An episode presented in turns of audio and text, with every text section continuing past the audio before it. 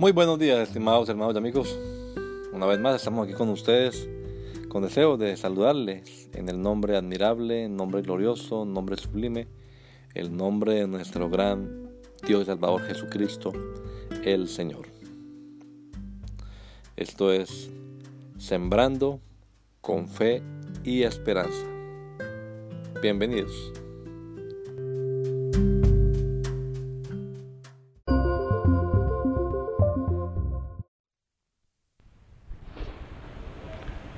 Nosotros lo que somos es lo que Dios nos ha hecho.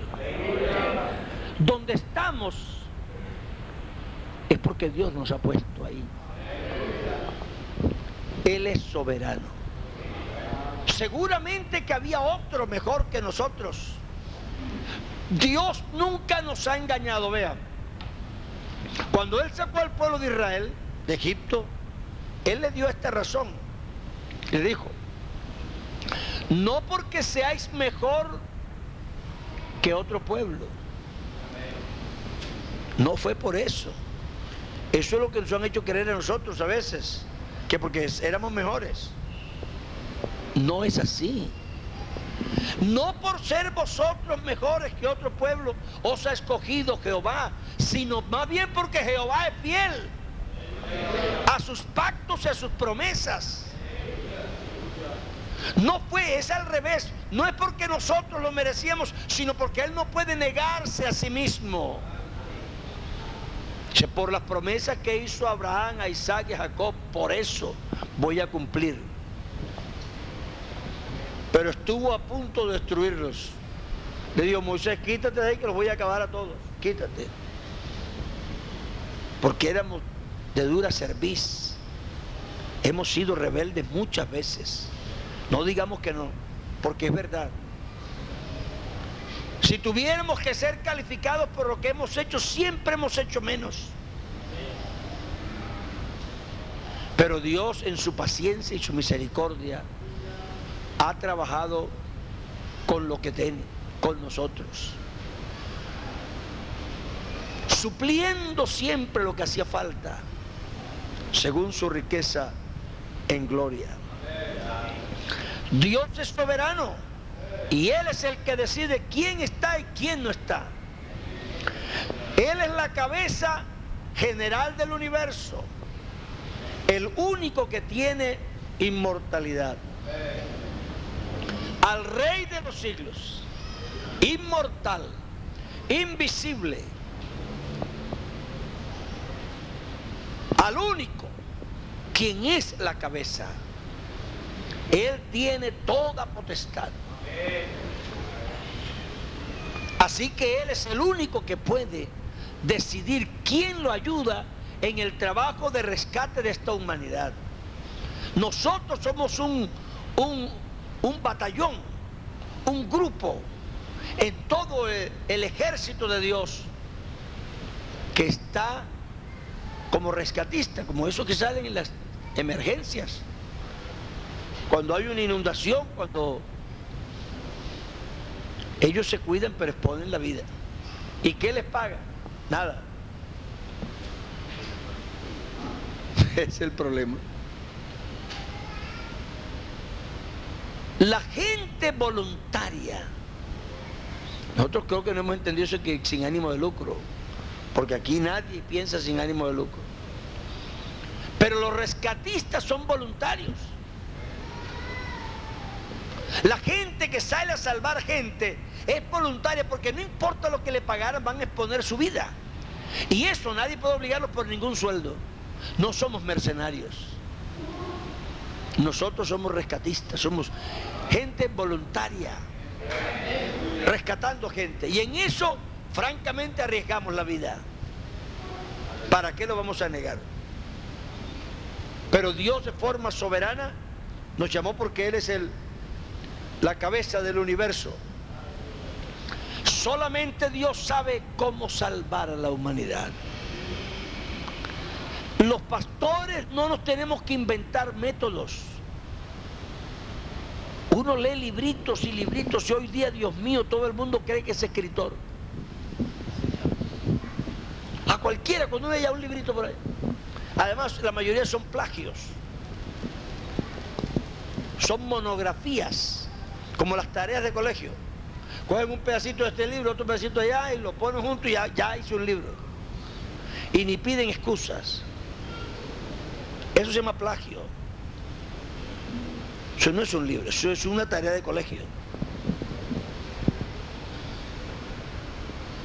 Nosotros tenemos que entender que la única persona en este salón que sabe cómo se salva a alguien es Dios. No nos inventemos trucos. Porque yo veo mucha gente inventándose trucos y proyectos y truquitos y no sé qué, y me los llevo de scouts y pongo así aquí un, equipo de fútbol y vamos a jugar todos los días después del culto de la noche y nos déjese de eso. Nosotros tenemos un, un dirigente que sabe cómo se salva la gente. Y ese que sabe cómo se salva la gente es Jesucristo. Usted puede tener actividades en la iglesia, claro, todas las tenemos. Pero no se equivoque. Y si usted le atribuye el éxito al método que utilizó, entonces hermano Dios le sobra. Yo leí una vez una revista del presidente mundial de Businessmen's Association, es una asociación de hombres de negocios que es mundial, esos son evangélicos. Y el presidente le tocó dar su sermón de inauguración y él es de la Asamblea de Dios. Y él dijo, las asambleas de Dios pueden seguir trabajando tranquilos, que aun cuando venga Jesucristo y se lleve la iglesia seguirán teniendo éxito, porque de todos modos no están contando con Dios. Así que el éxito sin Dios sigue aunque Dios se lleve la iglesia. Nosotros no podemos equivocarnos. El único que sabe cómo se salvan las almas es Dios. Mírenlo en la palabra. No se ponga a inventar. Porque por eso es que estamos con problemas en algunas comunidades. Porque la persona quiere suplantar a Dios. Y el único que sabe cómo se salva un alma es Dios. Yo venía saliendo de clases un día yo tenía un culto cerca a la Universidad del Atlántico por ahí. Y pasando, ya iba directo para, el culto, eran como las 5 de la tarde. Pasé por una casa y me llamaron. Y era una hermana de las que me ayudaba a evangelizar. Mano Álvaro, vea, es que, es que el muchacho aquí estudiante de la universidad y, él está hablando de, de, la evolución y cosas. Entonces, eh, pues yo de eso no sé mucho, pero Mire que pues, y se fue y me dejó con el, muchacho. Yo le dije, bueno, mira, yo no tengo mucho tiempo porque voy para un culto y vamos, estamos evangelizando y no podemos gastar aquí la tarde. Pero te voy a decir dos o tres cositas rápido. Una, tú crees en la ciencia, yo creo en la fe, yo tengo fe. Así que tenemos dos escuelas aquí distintas. Tú, según la ciencia, necesitas la prueba del experimento. Yo no, yo, yo creo. Yo no pido experimentos. Yo no tengo problema, lo que dice la Biblia yo lo creo. Pero tú no, tú tienes que experimentar. Entonces, como tú tienes un problema, yo te lo voy a tratar de solucionar. Te voy a dar 50 mil años. Yo voy a estar aquí sentado, te voy a esperar. Te voy a dar 50 mil años para que tú me traigas un, un ser cualquiera que se pueda ver de chiquito hasta el final que evolucionó de uno a otro, que pasó claramente de uno a otro. Yo doy 50 mil años, yo te espero. Si no lo puedes creer, no lo puedes creer porque dejas de ser científico. Pero yo no, yo creo. Ahora, le dije yo, como yo creo, de todos modos tampoco puedo ser racional en mi fe. Si tú tienes una fórmula X, supongamos la del agua, H2O, tiene dos de hidrógeno y una de oxígeno. Si yo te pongo a ti una, una teoría en la que yo digo que si uno somete a cierta atmósfera de presión, a cierto grado de temperatura, por cierto tiempo, el hidrógeno y el oxígeno en la proporción adecuada, eso va a dar agua. Y tú coges mi fórmula, te vas al laboratorio y haces todo lo que yo digo y preciso salen las goticas de agua por la pipeta esa. ¿Tú qué dices? ¿Que la teoría es buena o es mala? Me dice, no, si la fórmula se lleva al laboratorio y se cumple, es buena. Digo, bueno, yo en esta Biblia tengo una fórmula. Dice que vaya y predique. Que el que crea y se bautiza, Dios lo perdona y se transforma. Y hablan en lenguas. Hace dos mil años estamos poniendo esa fórmula a prueba en el laboratorio de la vida. Y te confirmo y te confieso que millones de personas han cumplido la fórmula y se ha cumplido. ¿La fórmula es buena o es mala? Entonces, ¿para qué me voy a inventar otra? Desde que yo estoy muchacho, y eso hace rato, he oído que H2O es agua. No la han cambiado. ¿Por qué no la han cambiado? Porque es la fórmula correcta. No es que sean conservadores. No es que no hayamos evolucionado. No es que no seamos modernos. Es que por modernos que sea, el agua siempre será H2O. Esa es la fórmula correcta.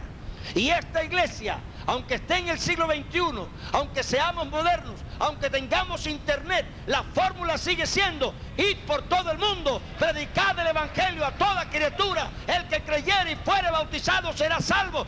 Esa es la fórmula. Y es la correcta. Sigue funcionando. Aleluya. Entonces nosotros necesitamos tener claridad. El único que sabe cómo se salva la gente es Dios. Él tiene la fórmula. Él sabe. Además, Él es el único que puede. El único que puede. Nosotros no podemos salvar a nadie.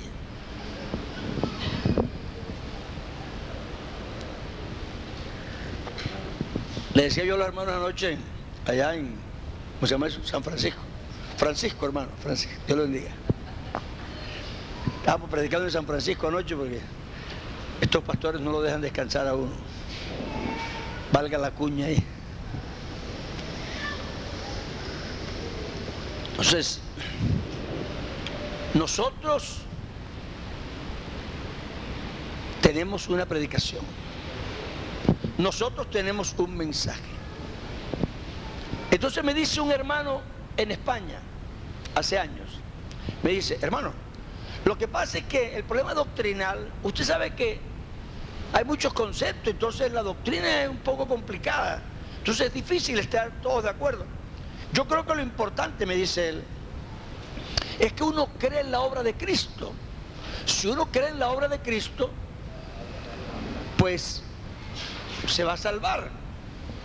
Yo le digo, bueno, ¿y qué es la obra de Cristo? Dice, no, la obra de Cristo es que Él nos amó y dio su vida en rescate por nosotros y derramó su sangre. Y con que crea eso, yo le dije, ok, si yo te amara a ti como te amó Cristo, si yo pensara que tú no debes morir, que quiero que vayas al cielo,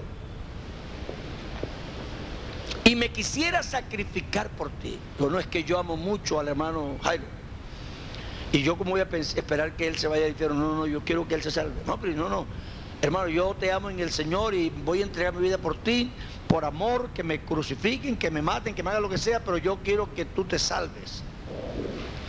Digo, ¿tú crees que eso te serviría? Me dice, no. ¿Y por qué no? Esa es la obra de Cristo. Lo mismo que hizo él, te estoy diciendo yo. Sí, pero es que tú no eres Cristo. ¿Y, qué tiene Cristo distinto a mí? ¿Por qué? ¿Por qué lo que Él hace sirve y lo que yo hago no sirve? ¿Por qué? Hombre, eso es arrogancia. Claro que tú no eres Cristo. Cristo es Dios manifestado en la carne. Digo, ese es el punto.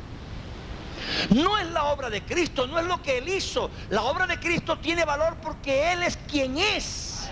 Si Él no fuera quien es, la obra no servía. Así que lo primero que hay que saber es quién es Él. Él tiene capacidad de salvar. Por eso su obra es buena. Porque Él sí tiene capacidad. Él no es como yo. Él es Dios manifestado en carne. Y eso es diferente. Entonces hay que creer también que Él es manifestado en carne, si no, porque la Biblia dice que el que no cree que Dios ha venido en carne es anticristo. Está perdido. Así que solo Él tiene la capacidad de salvar. Yo no puedo creer que cualquiera me puede salvar. Él solo tiene la capacidad de salvar. Así que por eso Él es el que llama. Él es soberano porque Él es la cabeza general del universo, porque Él sabe cómo salvar, porque Él sabe cómo es la naturaleza del hombre. Vea, el único que sabe cómo es el hombre es Dios. Yo le quisiera suplicar a los pastores que no se vuelvan como dioses. Porque a veces uno habla como si uno fuera un dios o como si uno fuera un ángel. Uno habla como si uno no sintiera lo que sienten los demás, o como si uno no tuviera las tentaciones que tienen los demás, o como si uno no tuviera las mismas pasiones que tienen los demás. No se trata de justificar el pecado de nadie, pero se trata de que yo entienda. Vea hermanos, ustedes no están aquí para defender a Dios. Dios se defiende solito. Él no necesita a nadie que lo defienda. Ustedes han leído el pasaje de Gedeón, cuando aquella, aquella estatua del dios, que era Dangón, ¿verdad?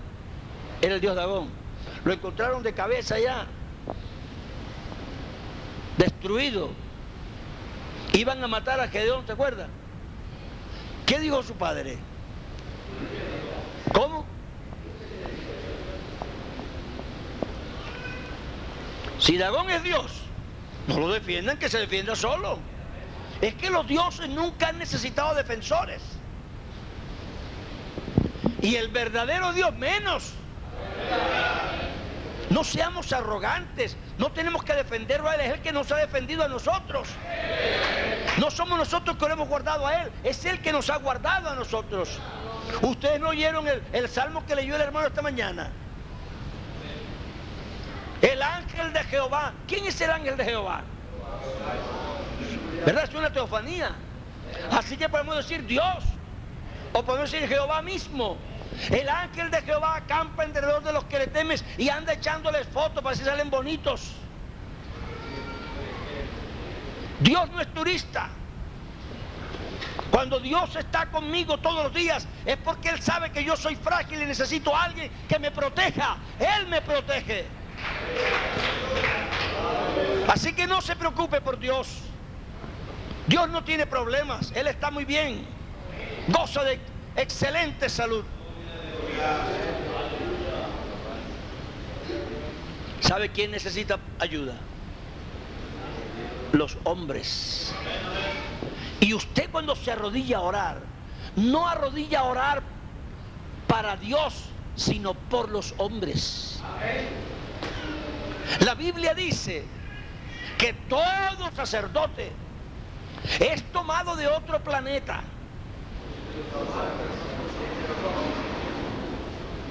Entonces usted también es un hombre. Y eso tiene un propósito, no que usted que es accidente. Todo sacerdote, entiéndase todo obrero, todo pastor, todo sacerdote es tomado de entre los hombres. ¿A favor de quién? Ah, entonces usted se va a poner ahora de parte de los hombres, que son pecadores. Claro, como antiguamente decía Moisés y Aarón. Los que estén de parte de Dios aquí, los que estén del otro lado allá, y los que están de parte de Dios le metieron la, la espada a los otros. Eso fue en el Antiguo Testamento, aquí no. Se ponga usted a creer que eso es lo mismo. Aquí es diferente. Cuando eso pasó, Apenas Aarón estaba metido en el cuento, no había sacerdotes. Estaba empezando esto. Pero los sacerdotes son tomados de entre los hombres a favor de los hombres. ¿Para hacer qué? Para presentar ofrendas. A favor de los hombres en cuanto a las exigencias de Dios. Yo me levanto en la mañana y oro por mi hermano para darle a Dios lo que le haga falta a él. Digo, Señor, espérate, espérate, espérate, espérate. Yo te, espérate, me sobra aquí 40 veces. Si le hace falta a esposo, la cuenta de él. No, pero es que él me debe a mí. Espérate, espérate, espérate. ¿Cuánto más te debe? Aquí tiene. No, pero es que él, no señor, entonces haz algo, pero no, no se puede perder mi hermano, porque, porque si no, bótame a mí también. Aquí estamos haciendo una solidaridad humana delante de Dios para que Dios nos salve. Eso es lo que dice la Biblia. Todos sacerdotes tomados de entre los hombres a favor de los hombres para presentar ofrendas y sacrificios delante de Dios a favor de los hombres en cuanto a lo que Dios se refiere.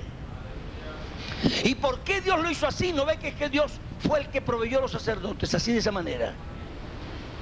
Porque Dios no está rodeado de debilidades, pero los hombres sí. Para que se muestren pacientes y compasivos, porque ellos mismos están rodeados de debilidades. Dios no quiere que un hombre lo juzgue a alguien que no tiene debilidades, que no tiene problemas, que está en el cielo allá, en la otra estratosfera. Dios quiere que el juicio lo haga una persona que tenga tanta debilidad como el otro para que sea compasivo.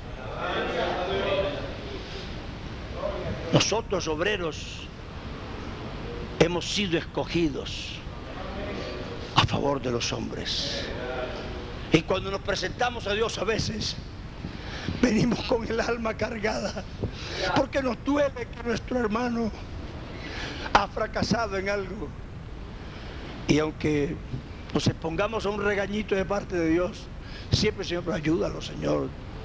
Colabórele. Colabórele. ¿Por qué? Porque para eso nos escogió Dios. Tú no fuiste escogido para otra cosa. Pues a mí no me importa que la iglesia se me quede sola, pero aquí se me quedan solo los santos. Ah, entonces no se te quedará ni uno. Porque santos solo hay uno. Eso no quiere decir que tú vas a aplaudir el pecado, pero vas a curarlo, a curarlo. Porque para eso Dios nos escogió, para el perfeccionamiento de los santos. Dios nos puso a nosotros para perfeccionar santos. ¿Y cómo lo voy a perfeccionar? Dígame una cosa, ¿una persona con brazos es más perfecta que una persona sin brazos o viceversa? ¿Ah? Están callados. Si, le digo que sí, le dice, ¿por qué no se bautizan? Si digo que no, dice, entonces ¿por qué rechazaron a Juan? es que me están calculando. Pero no calcule tanto que eso es malo. Seamos eh, ingenuos. Yo le pregunto, ¿una persona con brazos es más perfecta que sin brazos o viceversa? ¿Cómo es la cosa? Cierto, el que tiene brazos porque todos los seres humanos nacen con brazos. Entonces si yo me encuentro un hermano que tiene el brazo así, ¿se lo corto o le hago una terapia para enderezárselo? Porque yo estoy perfeccionando santos. No estoy mutilando santos. Estoy perfeccionando santos. Claro que es un fastidio porque con una, con una sierra eléctrica, ¡zum! ya, dos segundos y queda sin brazo, pero yo me quité el problema. Y la terapia, uy, hermano, hay que ir todos los días, 10 terapias, después otras 20, entonces en el que ya pasó un año, porque un brazo así no se endereza en mediodía. Yo puedo coger y pegar un tirón y lo enderezo, pero ¡ay! Y le grito que ha pegado a la persona y le voy a arrancar el brazo. Y cuando se lo suelte, ¡chas! Otra vez. Con dolor y todo. Pero Dios nos mandó a nosotros a perfeccionar a los santos. La palabra es un sobo todos los domingos, todos los miércoles. Una terapia de sobos hasta que poco a poco y uy, ese brazo le está funcionando, ese brazo le está funcionando. Y mi gozo y mi alegría no es que se fue y quité esa basura de la iglesia, sino que ya lo veo moviendo el brazo otra vez. Esa es la alegría del pastor. Aleluya. Bendito sea el Señor. Dios nos escogió para eso. Y el que no hace eso no tiene razón de ser. Dios no está aquí diciendo, bueno, elimíneme a todo el que no sirva.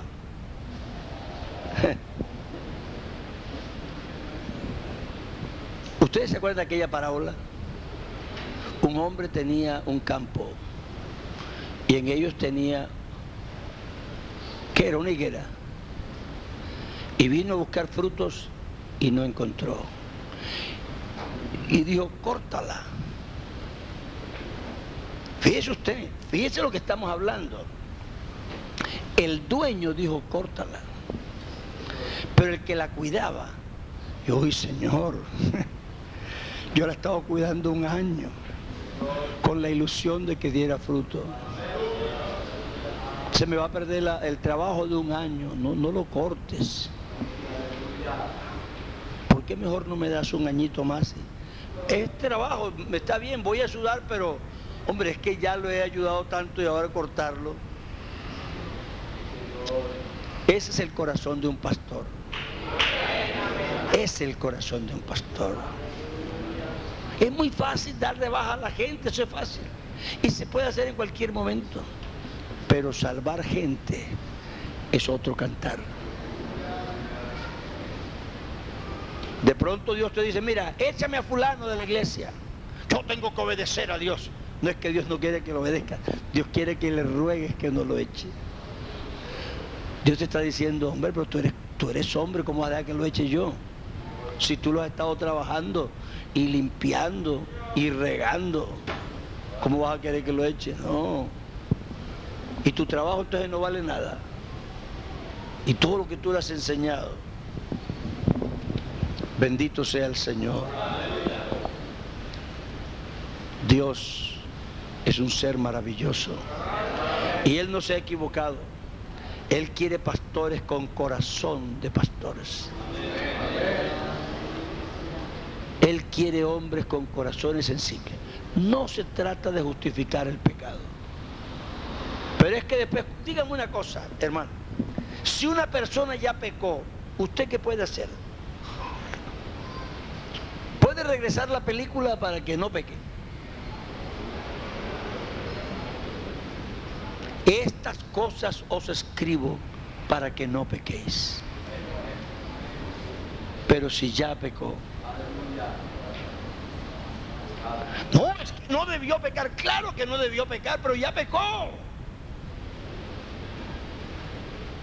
No, es que ese creyente, hermano, imagínese, cuando yo estaba empezando mi ministerio,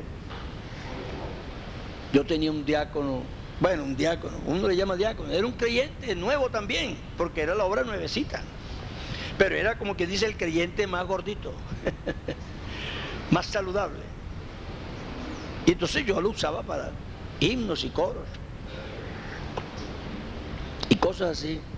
Y un día la esposa me llamó, me dijo, hermano, yo, yo tengo que decirle esto porque es que el corazón no se me puede. ¿Qué pasó? No es que mi esposo se encierra en el baño a fumar. ¿Usted sabe lo que me dio a mí? ¿O usted cree que a mí me gusta que un cristiano fume? No, hermano, a mí eso me dio, mejor dicho. Además, una decepción impresionante. Imagínense, el mejorcito se encerraba en el baño a fumar. Bautizado y con el Espíritu Santo. Ahora diga, no, eso no había creído, eso no hubiera sido el Espíritu Santo. No corra que usted está muy nuevecito.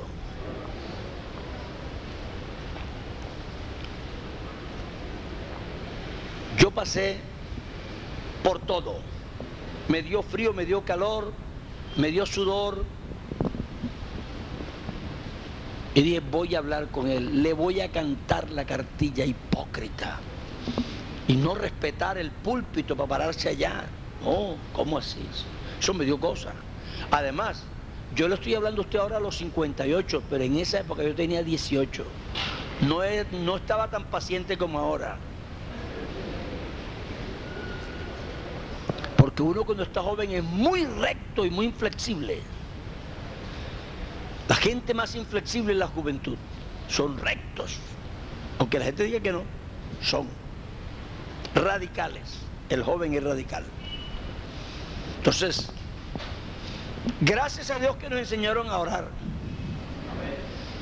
Entonces, antes de hablar con él, con la rabia que tenía, me arrodillé y dije, Señor, voy a hablar con este hermano. Entonces, ¿qué le digo?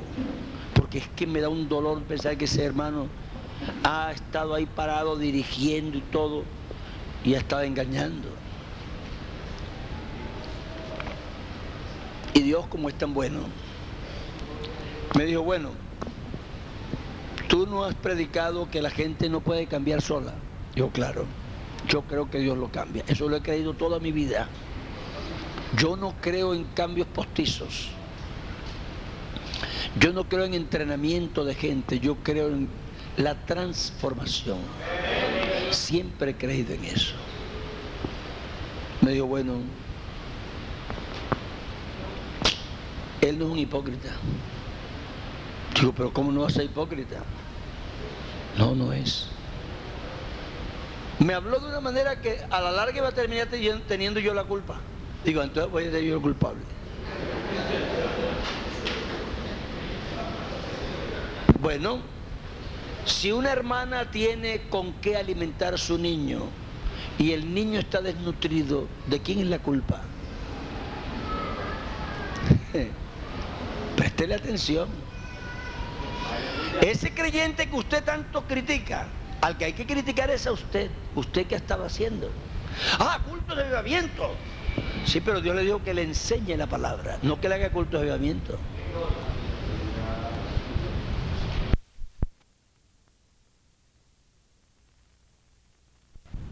no sé qué, pero ¿y la enseñanza?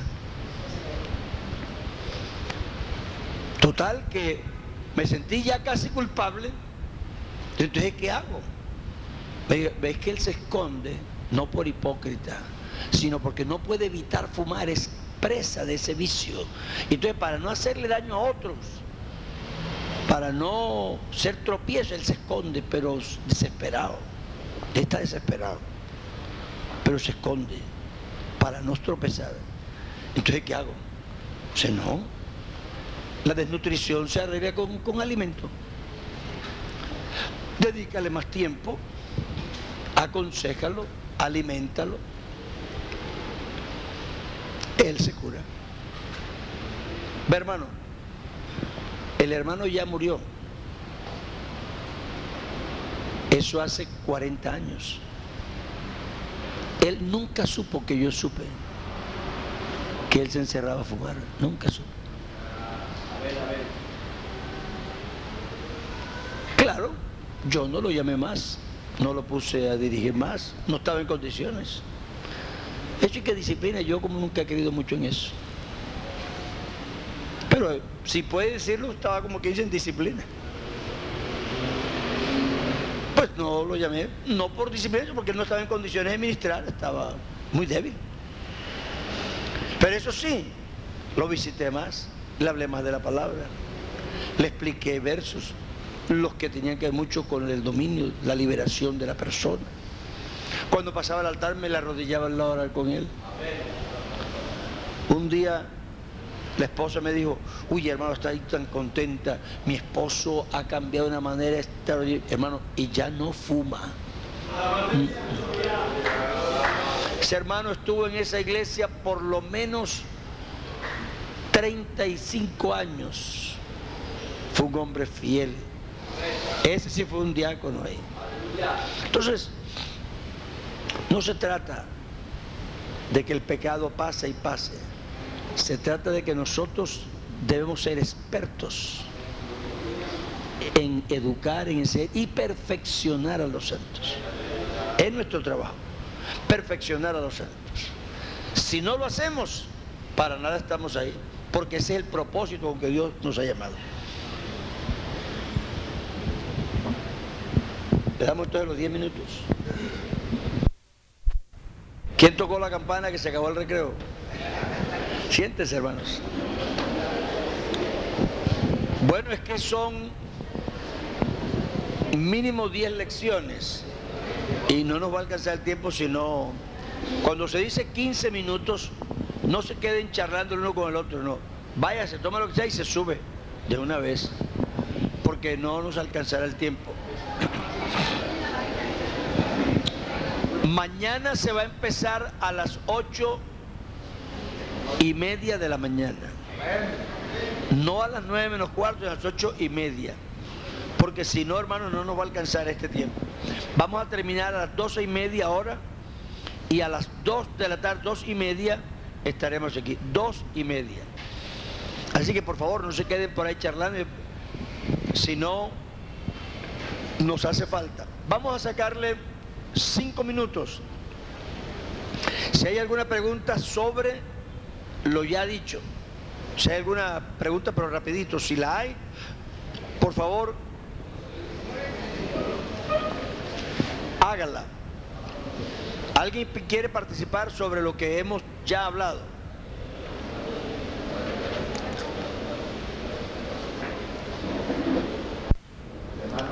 Sí, señor. O si nos hemos jerarquizado.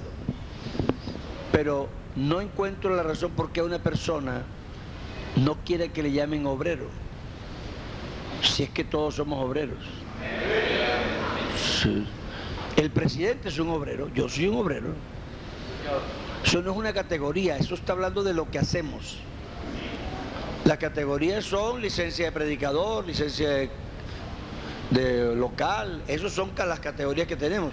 Pero obreros todos, en eso hasta los católicos nos, nos llevan la ventaja.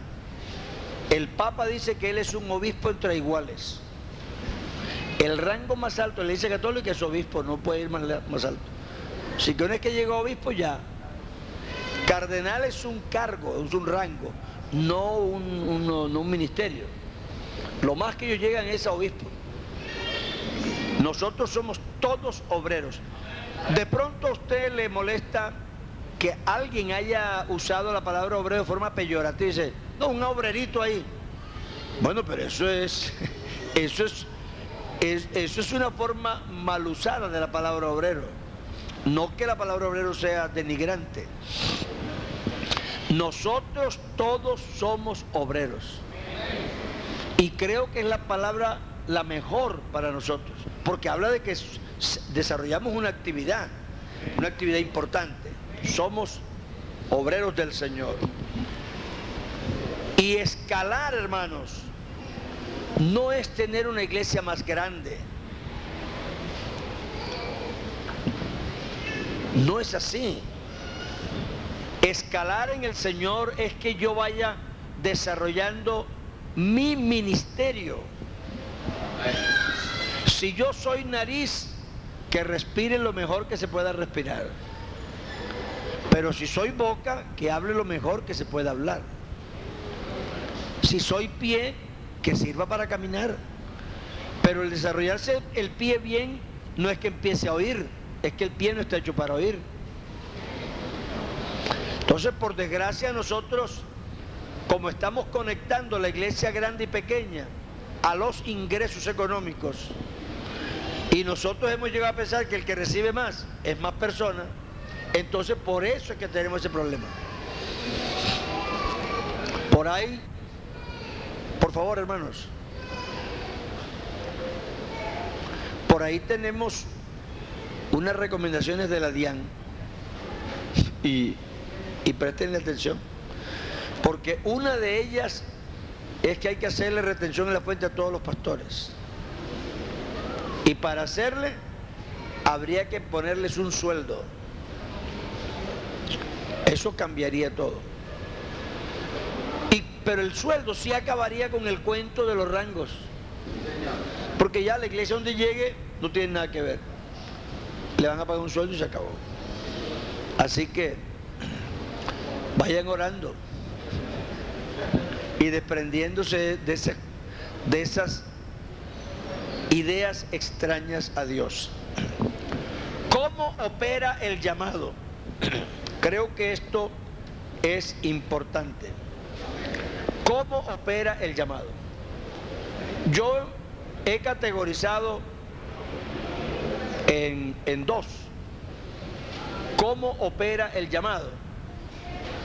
Y lo hemos categorizado en dos. De manera directa o de manera indirecta. ¿Por qué es importante? Porque hay gente que cree y cuando cuenta sus experiencias, con la experiencia quieren dar, quieren dar a entender que ellos sí son llamados. Porque a ellos les pasó esto y esto y esto. Y el proceso fue tan extraordinario que eso sí es un llamado. Lo otro es de obreritos.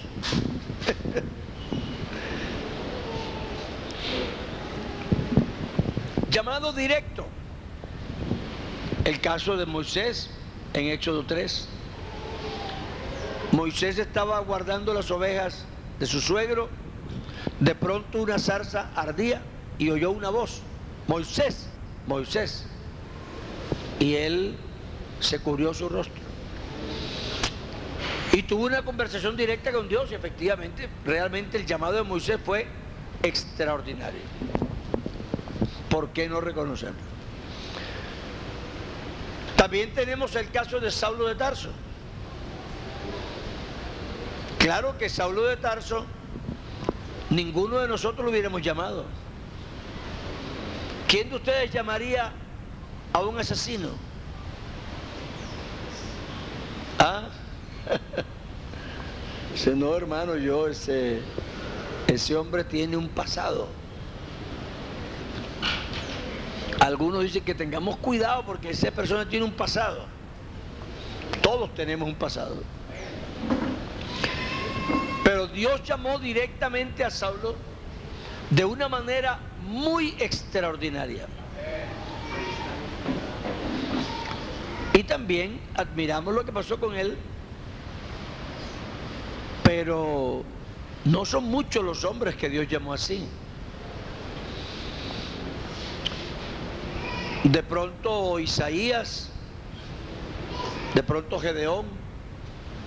Claro que Gedeón fue llamado por una cosa muy diferente a la nuestra. Pero obviamente sí hubo un llamado directo y, extraordinario. El problema nuestro es que nos caen los complejos. Y entonces también le atribuimos a la falta de resultados o, o, los problemas que se nos presentan o las angustias que pasamos al hecho de que nuestro llamado no estuvo rodeado de esa cosa tan extraordinaria. ¿Será que a mí de pronto no me llamó el Señor? Y eso nos desanima. Y eso nos nos quita visión, nos quita fuerza, nos quita consagración. Porque ya está pensando uno es en, eh, en retirarse, en volver. A veces no se regresa por vergüenza. ¿Qué dirán? Yo después que dejé todo para seguir aquí, ahora me voy a retirar. Siente como, como encerrado. Como que quisiera irse y no puede porque ya qué va a hacer. Ese llamado está en la Biblia, es extraordinario, no lo podemos negar. Pero hay llamados indirectos también en la Biblia. Hay un hombre que está haciendo su trabajo de arar la tierra.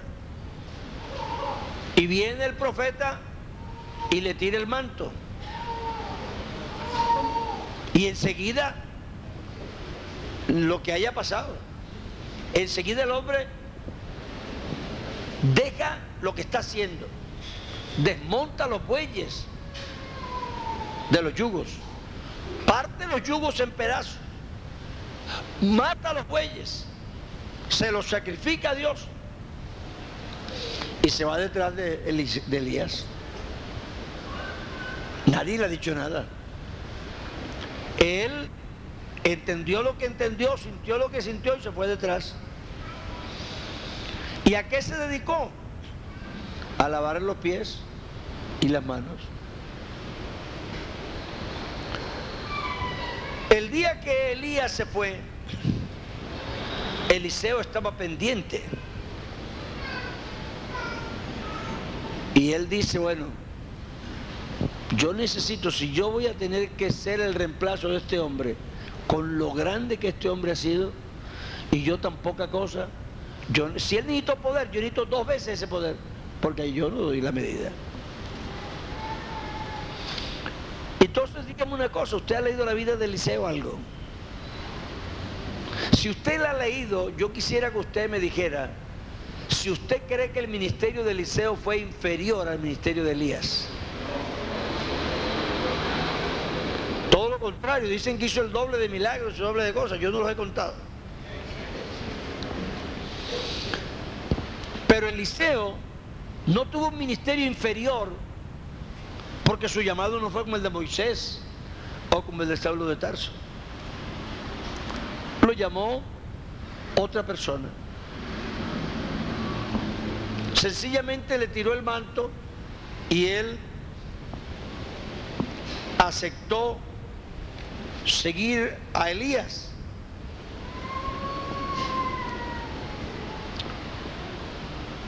En el indirecto también está un llamado circunstancial. Fíjese usted que los apóstoles empezaron un programa de obra social repartiendo comida a las viudas. Llegó el momento en que ellos no daban abasto. Y fíjese que la necesidad siempre crea los cargos y no al revés. Entonces ellos dijeron, bueno, vamos a buscar unos ayudantes. Ayudantes son unos diáconos. Vamos a buscar unos ayudantes que nos ayuden a servir las mesas. Y realmente los escogieron para eso, para servir las mesas. Pero dentro de esos servidores de las mesas estaba Felipe. Felipe desarrolló un ministerio evangelístico muy, muy efectivo. Y además tenía unas hijas muy consagradas, eran profetisas. Esteban también estaba ahí. Entonces, uno se da cuenta que el que lo hayan llamado directamente o indirectamente o circunstancialmente no cambió nada. Usted va a decir, es que bueno, a mí me llamó fue el pastor. No, no, te llamó Dios. Que usó al pastor fue otra cosa. Pero tú tienes que saber cuando el pastor te dijo, hermano, usted quiere servir, ¿qué pasó dentro de ti? ¿Qué pensaste? ¿Qué sentías? ¿Cómo lo tomaste? Porque tú eres el que sabe el impacto que produjo en ti lo que te estaban diciendo. ¿Y por qué aceptaste? Eso se produce de diferentes formas. Dios nos llama de diversas maneras. Y la Biblia no dice en ninguna parte ni muestra que la forma o el mecanismo que Dios haya utilizado haya tenido ninguna incidencia en la calidad del ministerio. Dios llamó así a los que Él quiso.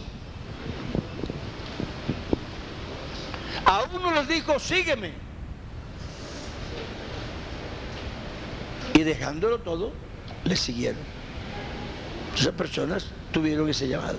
Pero Pablo se consiguió un ayudante que era Timoteo, de aquí para allá, y llegó una necesidad, dijo, te voy a dejar aquí, entonces para que tú te encargues de corregir lo que esté deficiente, enderezar lo torcido, y también cuando nombres ayudantes, ten pendiente estas circunstancias, que sean fieles, que sean maridos de la mujer, que no sean dados al vino, que no sean pendencieros, que no sean airados, que no sean iracundos, que gobiernen bien su casa. Le dio una, un perfil de quién podía ser pastor y quién no. Entonces, la forma en que la persona fue llamada no cambió bajo ninguna circunstancia la efectividad del ministerio, ni tampoco la autenticidad de ese, llamado. Nosotros hemos sido llamados de diferentes maneras. Aquí cada quien contará su historia. No, yo estaba en esta cosa, yo fui recién convertido, mi hijo, mi mujer, yo estaba en tal parte, yo un sermón, yo pasé un culto misionero, en fin, etcétera. Pero cada uno tiene un convencimiento profundo de que haciendo otra cosa estaría fuera de la voluntad de Dios. Si usted puede salirse del ministerio y le va bien afuera, entonces usted Dios nunca lo llamó. Eso no es ningún pecado. Porque no es más que Dios lo llame a que Dios no lo llame al ministerio. Porque a cada persona en la iglesia Dios le da una función. Así que eso no es que sea más o que sea menos. No es un fracaso no ser pastor. Es un fracaso no hacer la voluntad de Dios. Si Dios me llamó a mí para ser un diácono, debo ser el mejor diácono que Dios haya tenido. Y estoy también como el pastor que ha tenido éxito. Porque no se trata de ser pastor, se trata de hacer lo que Dios me puso a hacer. Así que no, nadie tiene por qué sentirse... La iglesia tiene establecido cuatro años, que realmente son seis, para que las personas decidan si lo que los llamó el Señor a hacer es lo que están haciendo. No es ningún fracaso que usted salga con tarjeta de predicador, que según el reglamento es un periodo de prueba. Y que usted, hermano, yo pensé, quise ayudar, pero lo mío no es ser pastor. Ya. No ha pasado nada. No ha pasado absolutamente nada. No ha fracasado, no es volverse atrás, no es poner la mano en el arado y mirar atrás. Es que usted para eso se le dio esa oportunidad. Usted dice, Dios me llamó. bueno, no lo vamos a comprometer de una vez. Demos la oportunidad por dos años para que usted encuentre en estos dos años si verdad eso es lo que Dios le puso a hacer. Al final de ese tiempo, usted debe tener una decisión, una definición de si verdad eso es. Si no, no ha pasado absolutamente nada. Porque es que nosotros creemos que es que ser pastor es mejor que ser otra cosa. No. Yo a mis hijos, a mis hijas nunca dije, ustedes tienen que hacerse con un obrero. Yo porque tengo que escogerle el esposo a mis hijas. Lo que yo sí quiero es que sean cristianas, que sean fieles, que hagan la voluntad de Dios en lo que Dios les llamó a ellas a hacer. Así que nosotros estamos aquí, no somos una élite, nosotros no somos un clan, nosotros no somos una clase sacerdotal aparte, con privilegios. No, nosotros somos una parte del cuerpo de Cristo que está dedicada como las hormigas obreras a arriar, para llenar, para que haya alimento en la casa para el resto del hormiguero. Eso es todo, tenemos una función que cumplir y la debemos cumplir. Pero Dios nos enroló de diversas maneras.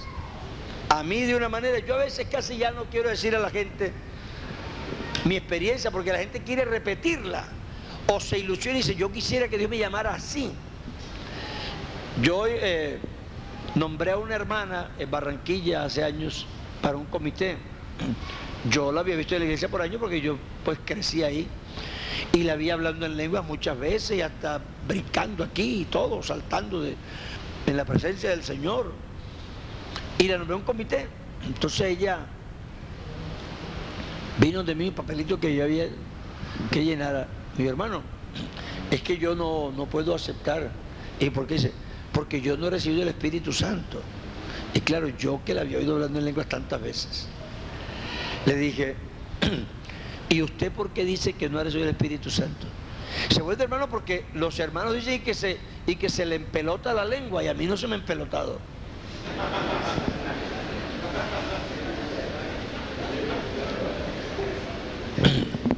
Entonces a veces nosotros eh, comentando la experiencia de cada uno, formamos unos, unos criterios equivocados. Los hermanos han cogido la palabra confirmar de la Biblia y le dicen a la gente, no, usted tiene que confirmar en la iglesia que lo recibió en la casa. Ah, no, no, tiene que confirmar en la iglesia. ¿Y usted de dónde sacó esa doctrina?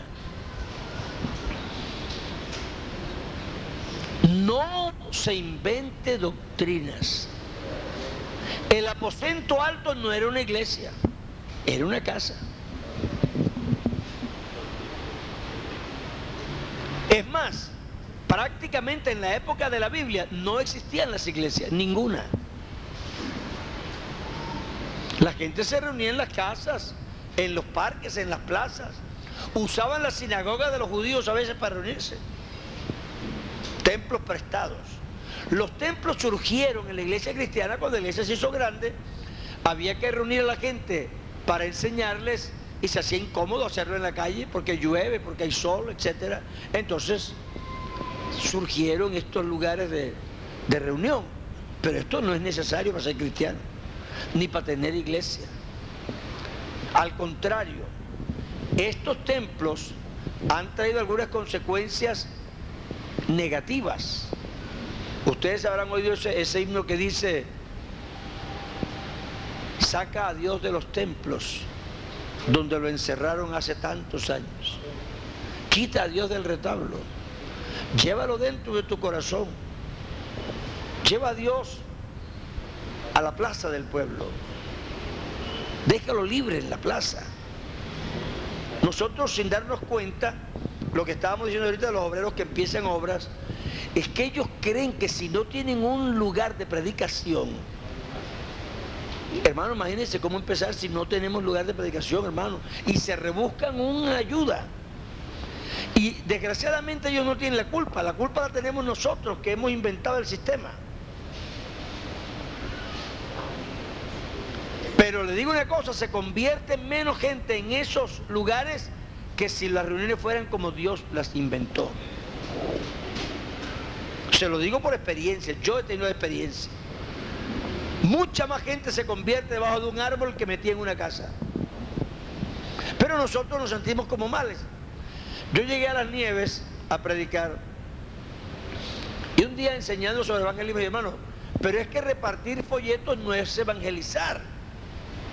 Eso que llegue el obrero y que hacer un culto y va por ahí, reparte folleto, invita al, culto, eso no es evangelizar. Eso es invitar. Eso no es que esté malo, sino que eso no es evangelizar. Yo digo, si usted no tiene un culto y quiere evangelizar a alguien, ¿a dónde lo va a invitar? Y si no tiene un local y quiere evangelizar, ¿a dónde lo va a invitar? Suponga que no tiene ni culto ni templo. Entonces no lo puede evangelizar. Dice, no, hermano, esperemos hasta que haya un... Mandamos un misionero. Dice, hermano, estoy aquí esperando en este país que me digan porque, como, hijo Dios mío.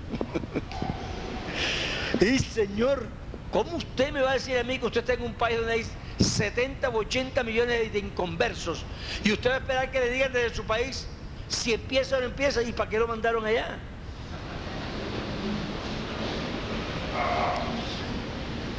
Me parece que los que hacen eso nunca, nunca han evangelizado. Han invitado a reuniones y ellos creen que evangelizaban. El hombre que se puede sentar con otro y explicarle el Evangelio de Jesucristo en un parque, en su casa, en la tienda, en la carnicería, ese es el evangelista. No es el que predica en campañas, Predicar en campaña lo puede hacer cualquiera de nosotros. Es el que evangeliza a la gente, el que gana almas, es el que es sabio. Que predica en la campaña tiene un equipo que le trajo a la gente. Le contrató el lugar, le trajo las sillas, le consiguió la música. Y gente que ya están evangelizadas, que están esperando un empujoncito para entregarse. Entonces él predica y sí, no es que no haya hecho nada, pero él no puede decir, prediqué y se entregaron 100 con mi predicación. No, no. Esa noche pasaron al altar 100, pero que no son fruto de su trabajo. Son fruto del trabajo de, la iglesia. Que eso no es que esté mal, pero él lo invitaron a predicar y con mucho gusto y de corazón lo hizo, hizo su parte. Pero cuando usted está solo en el pueblo, entonces usted va a evangelizar de verdad. No hay una vigilia, no hay un ayuno, no hay un culto, no hay un local.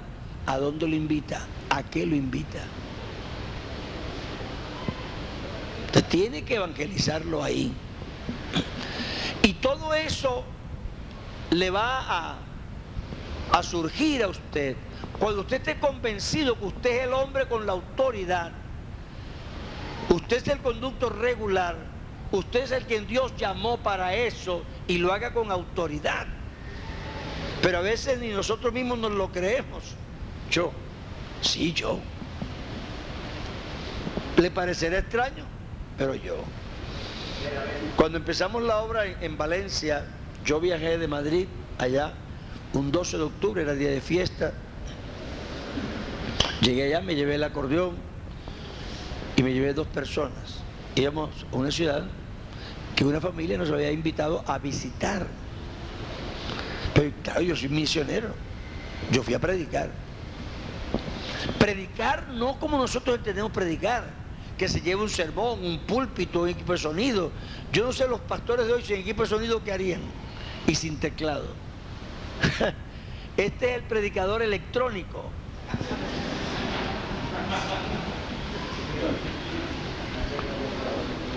No hay nada malo con las cosas electrónicas, pero usted tiene que ser un obrero.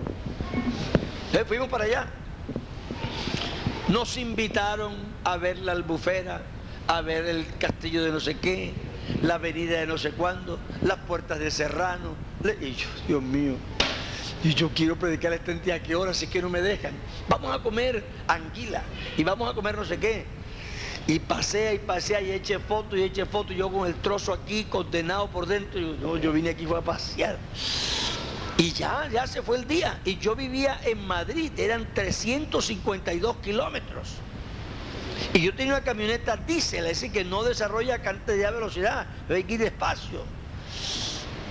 Ya no vamos a ir. Llegamos a la casa a las 8 de la noche, 7, 8 menos cuarto. ¿eh? Pusieron la comida. Y yo puse el acordeón ahí. Y yo decía, Dios mío, ¿cómo les digo yo? ¿Cómo empiezo? ¿Qué interrumpo? Al fin, la señora de la casa me dijo, ¿Y esto qué es? Ah, esta no se me escapa de aquí.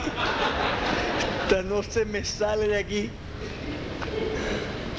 Porque no, seguida abrí la maleta, no le dije nada, yo abrí la maleta y me lo puse. Y tú un acordeón. Con esto es que cantamos los himnos allá en la iglesia. Digo, escucha el que le vamos a cantar. Yo quisiera hablarte del amor de Cristo, pues en él hay un amigo fuerte y fiel.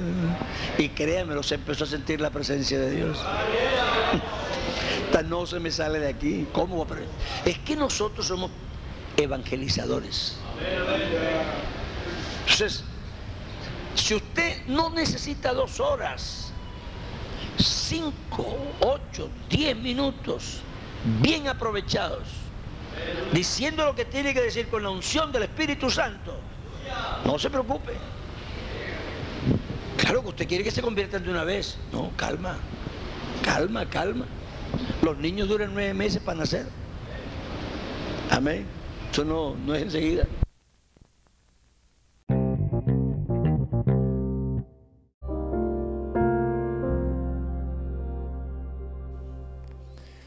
La Iglesia Pentecostal Unida Latinoamericana en Baltimore nos estamos reuniendo en la 8301 Liberty Road.